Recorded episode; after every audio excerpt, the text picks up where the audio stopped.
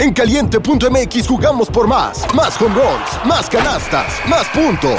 Vive cientos de deportes durante todo el año y los mejores eventos en vivo. Descarga la app, regístrate y obtén mil pesos de regalo. Caliente.mx, jugamos por más. Más diversión. Promoción para nuevos usuarios de GOV de GGSP 40497, solo mayores de edad. Términos y condiciones en caliente.mx. Hola, temporistas. Buenas noches y bienvenidos nuevamente a Historias de Terror antes de dormir. Espero que todos ustedes se encuentren muy bien. El día de hoy les traigo una historia muy interesante que los va a hacer dudar acerca de su percepción de la realidad. Espero que la puedan disfrutar tanto como yo disfruté contarla. Así que síganme en Instagram para más contenido de terror. Sin más que decir, comenzamos con esta historia.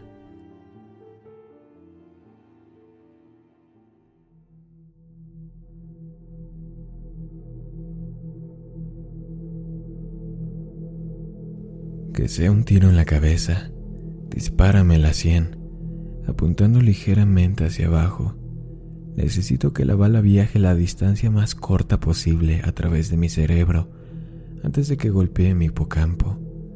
Si tengo suerte, la sensación del disparo atravesando mi cráneo solo durará unas pocas décadas. Por horrible que suene, me harás un gran favor. La muerte de un tiro en la cabeza, lo antes posible es la mejor alternativa. Mi calvario comenzó hace más de 10.000 años, a las 10 y cuarto de esta mañana.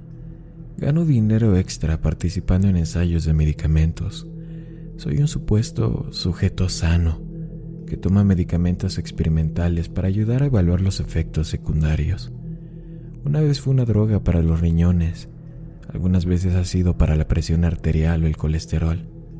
Esta mañana me dijeron que la droga que tomé era una sustancia psicoactiva destinada a acelerar el funcionamiento cerebral.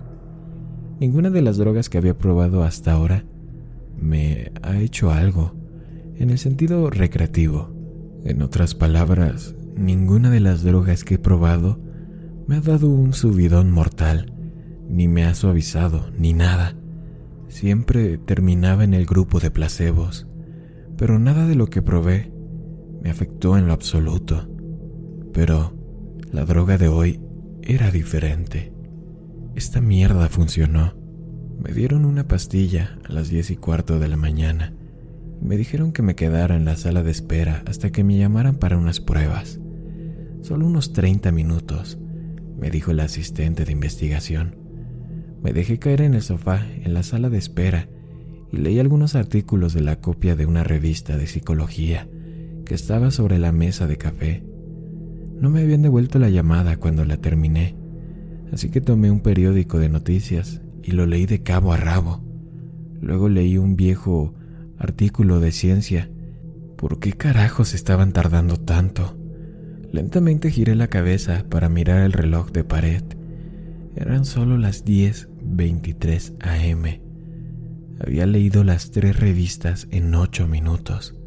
Recuerdo haber pensado que este iba a ser un día largo, pues tenía razón. La sala de espera tenía una pequeña estantería con algunos libros de tapa dura usados. Cuando me puse de pie para caminar hacia la estantería, sentí que mis piernas apenas funcionaban. No es que fueran débiles, eran simplemente lentas. Me tomó un minuto completo levantarme del sofá y otro minuto dar dos pasos hacia la estantería. Escaneé los libros viejos en el estante y elegí una copia de Moby Dick. Mis brazos tenían los mismos problemas que mis piernas. Extender un pie delante de mí para agarrar el libro tomó mucho tiempo. De hecho, me aburrí esperando que mi mano alcanzara el lomo del maldito libro. Regresé al sofá y me desplomé sobre él en una caída a cámara lenta que me recordó los saltos de baja gravedad que se hacen en la luna. Abrí Moby Dick lentamente y comencé a leer. Carajo, leí hasta el maldito capítulo 30 antes de que me llamaran de vuelta. ¿Cómo te sientes? me preguntó el asistente de investigación. Me, me siento lento, le respondí. En realidad es al revés. Todo parece lento porque tú eres muy rápido. Pero, pero mis piernas, mis brazos se mueven en cámara lenta. Parece que tu cuerpo se mueve lentamente porque tu cerebro es rápido. Tu cerebro está funcionando a 10 o 20 veces más rápido de lo normal. Estás pensando y percibiendo la realidad a un ritmo acelerado, pero tu cuerpo todavía está limitado por las leyes de la biomecánica. Francamente, te estás moviendo mucho más rápido que una persona normal. Carajo, estaba bastante confundido. Pensé en mi caída en cámara lenta en el sofá de la sala de espera.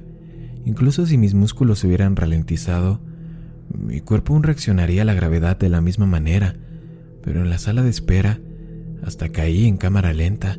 Los músculos lentos no podían explicar por qué la gravedad parecía más débil. Mi cerebro iba muy rápido, así que logré leer tres revistas y los primeros 30 capítulos de Moby Dick en 15 minutos. Me hicieron una serie de pruebas. Las pruebas físicas fueron divertidas. Me hicieron hacer malabares con tres pelotas, luego cuatro, luego seis. No tuve problema para mantener seis pelotas en el aire porque parecían moverse muy lentamente. Era aburrido, francamente, esperar a que cada bola se moviera a través de su arco para poder atraparla, con mis manos en cámara lenta, y lanzarla de nuevo al aire. También me tiraron aros al aire y los atrapé con palillos. Dejaron caer un puñado de monedas y conté el valor total antes de que cayera en el suelo. Las pruebas cognitivas fueron menos divertidas, pero muy esclarecedoras. Termino una sopa de letras de 50 palabras, me tardé tres segundos, resuelvo un intrincado laberinto dibujado en un papel tamaño póster, tardé dos segundos, ver una presentación de diapositivas proyectadas a 10 imágenes por segundo y responder preguntas detalladas sobre lo que vi, 95% de respuestas correctas tuve. Me dijeron que me di más de 250 en la escala de Nov. Aparentemente eso es bastante alto en el rango sobrehumano de velocidades de pensamiento. Luego simplemente me enviaron a casa. Desaparecerá en unas pocas horas, dijeron, lo que te parecerá días. Pensé en usar los efectos de este medicamento para hacer algo de trabajo, ponerme al día con los correos electrónicos del trabajo mientras todavía estaba en modo de alta velocidad, por ejemplo. Pero el viaje a casa fue terrible. Fueron solo tres paradas de metro y en tiempo real solo tomó unos 35 minutos, pero en mi hipertiempo, acelerado por las drogas, se sentía como días, días en verdad. Salir de la suite de investigación médica hacia el ascensor pareció llevar una hora. Salí corriendo de la oficina, deseando que mis piernas me empujaran más rápido, pero las leyes de la biomecánica me tenían prisionero. Tan acelerado como estaba mi cerebro, no podía hacer nada para que mis piernas trabajaran más rápido. La gran desconexión entre mi cuerpo y mi mente hizo que fuera extremadamente difícil juzgar cómo y cuándo reducir la velocidad girar o rotar mi cuerpo.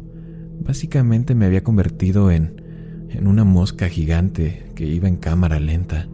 Calculé mal mi velocidad y choqué contra la pared con el botón del elevador a una velocidad bastante buena. Aunque podía ver que la pared venía hacia mí, no pude hacer que mi dedo, extendido para presionar el botón del ascensor, se alejara lo suficientemente rápido y lo aplasté contra la pared. Duro. El dolor era intenso si mi cerebro hubiera estado funcionando a una velocidad normal, probablemente solo me hubiera dolido durante 30 segundos más o menos, pero en mi estado acelerado, el intenso dolor pareció durar media hora, tal vez 45 minutos. El viaje en ascensor fue horrible. Me sentí como si hubiera pasado cuatro o cinco horas bajando siete pisos, sin nada que mirar, excepto el interior de la cabina del ascensor. Corrí a la estación de metro. Tengo que admitir que esta parte fue casi divertida. A pesar de que mi cuerpo se movía a lo que parecía una velocidad súper lenta, aún podía elegir cuidadosamente cómo y dónde colocar los pies, balancear los brazos y girar el torso. Solo tomó un bloque o dos acostumbrarse a tener un cerebro que corría dos docenas de veces más rápido que mi cuerpo. Luego, básicamente corrí y bailé el resto del camino, girando y saltando entre las personas en la acera y esquivando autos en movimiento a pocos centímetros de distancia.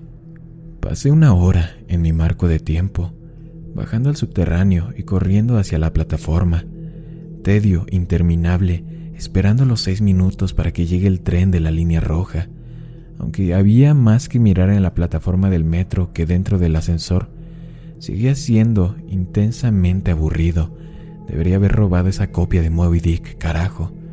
El tren de la línea roja estaba rugiendo en la estación a cámara lenta. El chirrido, normalmente agudo de sus frenos, fue cambiando de frecuencia por mi mente de alta velocidad a un tono largo y bajo, como un solo de tuba monótono.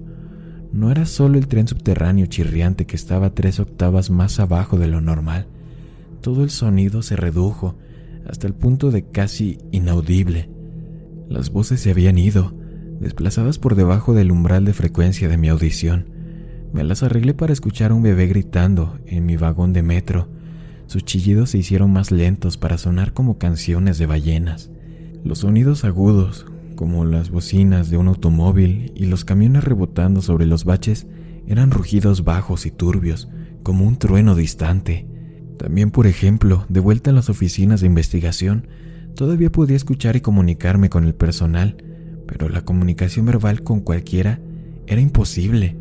Los efectos de la droga seguían intensificándose. Pasé lo que parecieron días en ese jodido tren de la línea roja, días escuchando el canto de la ballena del bebé que grita y el solo de tuba de los frenos, donde las voces ordinarias se desplazaron en frecuencia fuera de mi rango de audio, los olores no parecieron verse afectados. Nunca me olvidé del jodido olor corporal, era asqueroso. Finalmente regresé a mi apartamento, correr a través de mi puerta abierta y entrar en el vestíbulo a toda velocidad. Fue como un lento y relajante descenso por un río perezoso. Me sentí aliviado de estar en casa. Al menos tenía cosas que podía hacer ahí. Tomé el libro que estaba leyendo, Cien años de soledad, y lo terminé. Pasé las páginas del libro tan rápido que incluso lo rompí. Parecía que la mayor parte del tiempo que pasé terminando el libro lo dediqué a pasar las páginas y no a leer. Habían pasado tres minutos desde que llegué a casa. Maldita sea. Intenté navegar por internet. Dios mío, las computadoras no tardan mucho en arrancar hoy en día, pero en esta ocasión era demasiado lento y frustrante. Horas, aparentemente, para cargar cada nueva página y una fracción de segundo para leerla. Cien artículos en mi fuente de noticias leídos y solo tres minutos más transcurridos. Me sumergí en mi pila de libros aún por leer y terminé dos más. Habían pasado cuatro minutos más. Decidí tratar de dormir, para evitar los efectos restantes de la droga. Desafortunadamente, cualquier parte de mi mente que sea responsable de la percepción, la parte que ha sido acelerada a hipervelocidades de la droga, no es la misma que la parte que gobierna el sueño. A pesar de estar despierto por lo que percibí como días, mi cerebro físico todavía pensaba que eran las 1.25 pm. No estaba listo para dormir. Sin embargo, traté de dormir Caminé hasta mi habitación, un lento recorrido de 45 minutos por mi apartamento, y me tiré en la cama, perezosamente cayendo como una pluma sobre el colchón. Cerré los ojos y me quedé ahí por horas y horas, diez minutos en tiempo real, antes de rendirme. El sueño no vendría. Me enfrentaba a lo que sentiría como días, o tal vez incluso semanas, de estar atrapado en una prisión en cámara lenta. Maldita sea. Decidí tomar una pastilla para dormir. La sensación de la pastilla y el chapoteo del agua que solía tragar deslizándose por la garganta era repugnante, un bulto que bloqueaba mi respiración, moviéndose como una babosa por mi esófago. Leí un libro, habían pasado diez minutos, leí otro, dieciocho minutos desde que tomé la pastilla, tiré el libro al otro lado de la habitación, disgustado por mi situación el libro hizo piruetas y giró lentamente por el aire, como una hoja que se mueve con la brisa. Golpeó la pared con un estruendo largo y débil. Era el único sonido que tenía en la cabeza durante lo que parecieron horas. Luego se deslizó hasta el suelo, como una chancleta que se hunde en una piscina. La fuerza de la gravedad no había cambiado desde que tomé la píldora. Las leyes de la física eran las mismas. Era solo mi percepción del tiempo lo que se había vuelto loco. Esto significaba que podía usar la velocidad a la que parecían caer las cosas como una forma de juzgar los efectos de la droga. Según el tiempo que tardó el libro en caer al suelo, calculé que los efectos de la misma aún se estaban intensificando. Me puse a leer una revista, encendí la televisión, vi claramente cada cuadro de video como si estuviera viendo una presentación de diapositivas. Frustrado, apagué la televisión, leí un poco más, tomé un libro viejo y enorme. No es exactamente una lectura ligera, francamente odiaba ese libro pero dadas las horas de tedio que me llevaría a ir a buscar otro libro de mi estantería, sentarme en el sofá y leer ese horrible libro era mejor, o al menos no tan horrible. Ya habían pasado 35 minutos desde que tomé la pastilla. Me acosté en el sofá y cerré los ojos. Pasó el tiempo, inhalé, un proceso de una hora de duración. Pasó el tiempo, exhalé durante más horas. Dormir, no podía dormir. Necesitaba un nuevo plan. Decidí volver a las oficinas donde me dieron la droga. Tal vez tendrían algo que pudiera contrarrestar sus efectos, o al menos algo para noquearme hasta que desaparezca. Salí de mi apartamento lo más rápido posible, tomando horas de mi tiempo para hacerlo. Ni siquiera me molesté en cerrar la puerta. Habría tardado demasiado. Bajé las escaleras. Es más rápido que el ascensor si corres. Cruza el vestíbulo, sal por la puerta principal y sal a la calle. Estas pocas cosas se sintieron como un largo día en la oficina, corriendo por la calle, bailando y zigzagueando entre los peatones con los que debe de haber parecido una destreza sobrehumana. Bajar el primer tramo de escaleras en el metro, al otro lado del rellano, otra hora, luego en el segundo tramo de escaleras. Fue entonces cuando la pastilla me golpeó. No me dio sueño en lo absoluto. En cambio, debe haber tenido una severa reacción cruzada con el fármaco experimental que tomé esta mañana. Estaba bajando a saltos el segundo tramo de escaleras, moviéndome en cámara lenta, pero aún haciendo un progreso perceptible. Entonces, todo se detuvo. El ruido sordo de la calle y el metro cesó, reemplazado por el silencio más perfecto que jamás hayas experimentado. Mi movimiento hacia abajo pareció congelarse por completo. Antes de que la pastilla entrara en acción, mi percepción del tiempo era quizá unos cientos de veces más lenta que el tiempo real. Después de la pastilla, el tiempo pasó miles de veces más lento. Cada segundo me parecían días. Incluso mover mis ojos para enfocarme en un nuevo punto era como un desplazamiento increíblemente lento a través de mi campo visual. En el transcurso de la tarde aprendí a caminar, correr y saltar cuando mi mente corría cientos de veces más rápido que mi cuerpo, pero con otros cuatro o cinco órdenes de magnitud de desaceleración causada por la pastilla, el control de mi cuerpo era casi imposible. Me caí en las escaleras, a pesar de que estaba casi congelado en medio de un paso. Controlar mis músculos era imposible. Mandé mi pie hacia adelante durante horas, luego hacia atrás durante horas más cuando parecía que me perdería el siguiente paso horas tratando de ajustar el tobillo y horas reajustándolo cuando se sentía mal. A pesar de estos esfuerzos, me torcí el jodido tobillo en el siguiente paso. El dolor no fue mitigado en absoluto por la lentitud. Horas de creciente tensión en mi tobillo doblado. Las señales nerviosas que envían dolor al cerebro deben funcionar de manera diferente a los nervios de mi oído. La energía sónica se extendió con el tiempo, se diluyó hasta que fue casi imperceptible. El dolor fluyó en mi cerebro sin diluirse por el cambio en mi percepción del tiempo.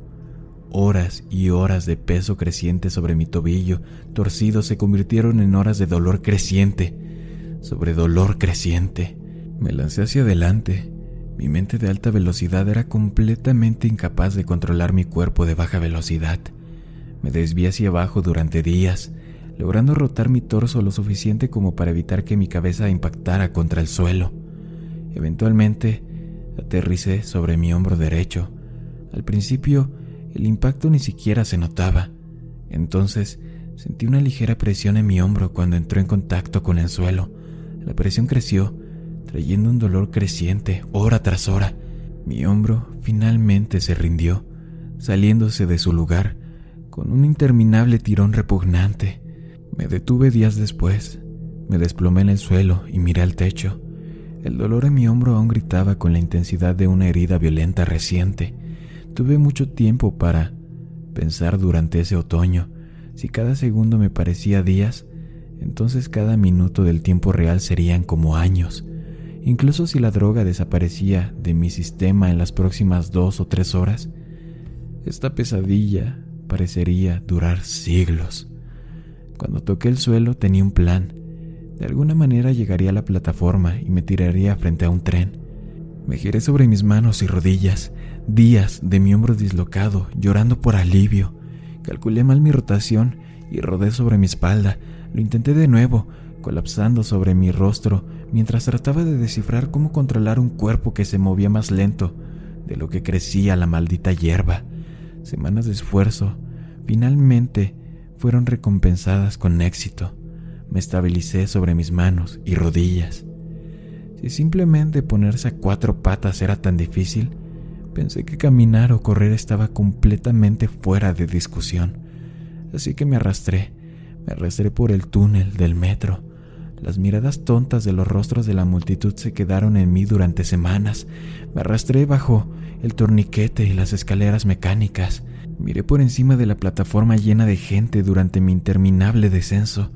La señal de estado del tren decía que el próximo tren no llegaría hasta dentro de 20 minutos. 20 minutos fue como un año para mí. Tendría que pasar un año en la plataforma del metro, esperando morir. Me arrastré por la escalera mecánica, soportando días de expresiones estúpidas en los rostros de los viajeros. Me arrastré unos metros hasta un banco de concreto y me acurruqué junto a él tratando de encontrar una posición para aliviar el dolor en mi hombro. Entonces, mi problema con el tiempo empeoró, imposiblemente peor. La desaceleración masiva en las escaleras fue solo el comienzo de la interacción entre la droga experimental y la pastilla del sueño. Me golpeó por completo mientras estaba acurrucado en el banco. Parpadeé. Siguieron años de oscuridad. El sonido ya se había ido, y con mi parpadeo, la vista también se había ido. Todo lo que existió fue el dolor de mi caída. Mi mente hiperacelerada no perdió tiempo en compensar la falta de información sensorial. Voces me hablaron, me cantaron en idiomas que nunca existieron. Los patrones, las caras y los colores iban y venían en mi mente. Recordé toda mi vida, imaginé vivir otra. Olvidé el inglés, me instalé en una profunda desesperación. Hablé con Dios, me convertí en Dios, imaginé un nuevo universo y le di vida con mis pensamientos. Entonces lo hice todo de nuevo, una y otra vez. Mis ojos se abrieron con lentitud geológica, un resplandor tenue, semanas, una rendija de luz, semanas, una vista estrecha de la plataforma del metro, los tubillos de los viajeros cerca de mí y un anuncio en la pared opuesta. Saqué mi teléfono de mi bolsillo, un proyecto que abarcó décadas. ¿Cómo puedo siquiera explicar el aburrimiento? El dolor en mi hombro no es para nada comparado con el aburrimiento. Cada pensamiento que puedo tener ya lo he tenido cientos de veces. La vista de los tubillos y los anuncios nunca cambia, nunca. El aburrimiento es tan intenso que es tangible, como un objeto sólido de metal y piedra encajado en mi cráneo, ineludible. ¿Cuáles son mis opciones? Si me arrastro y caigo sobre las vías sin que un tren se acerque para aplastarme, no moriré experimentaré aún más dolor por la caída de cuatro pies, pero lo más probable es que un bienhechor me rescate en la plataforma y no pueda actuar cuando el tren finalmente llegue. Mi sufrimiento en ese escenario será interminable, así que mejor, mejor esperaré al tren. Así puedo tirarme justo cuando él pase, cuando finalmente me golpee. Experimentaré el dolor de ser despedazado durante siglos, hasta que finalmente la luz de la vida abandone mi cerebro y mi experiencia termine. He vivido cientos de vidas al pie de este banco. Soy mucho más viejo en espíritu que cualquier ser humano que haya vivido. La mayor parte de mi experiencia de vida ha sido una instantánea de dolor acurrucado en el piso de una plataforma del metro, con una vista inmutable de tobillos y anuncios. Entonces, esta historia es mi plan B mi Ave María, mi tiro largo. He pasado vidas escribiendo y publicando este mensaje con la esperanza de que alguien lo lea, y se convenza de que mi sufrimiento debe terminar.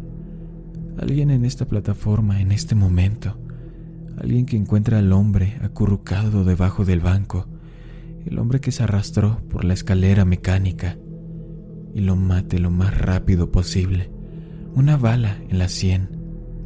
Si estás armado y en el metro, por favor, dispárame. Espero que la historia les haya gustado. Si es así, sígame en Instagram y en YouTube. Sin más que decir, buenas noches, querido amigo y amiga mía.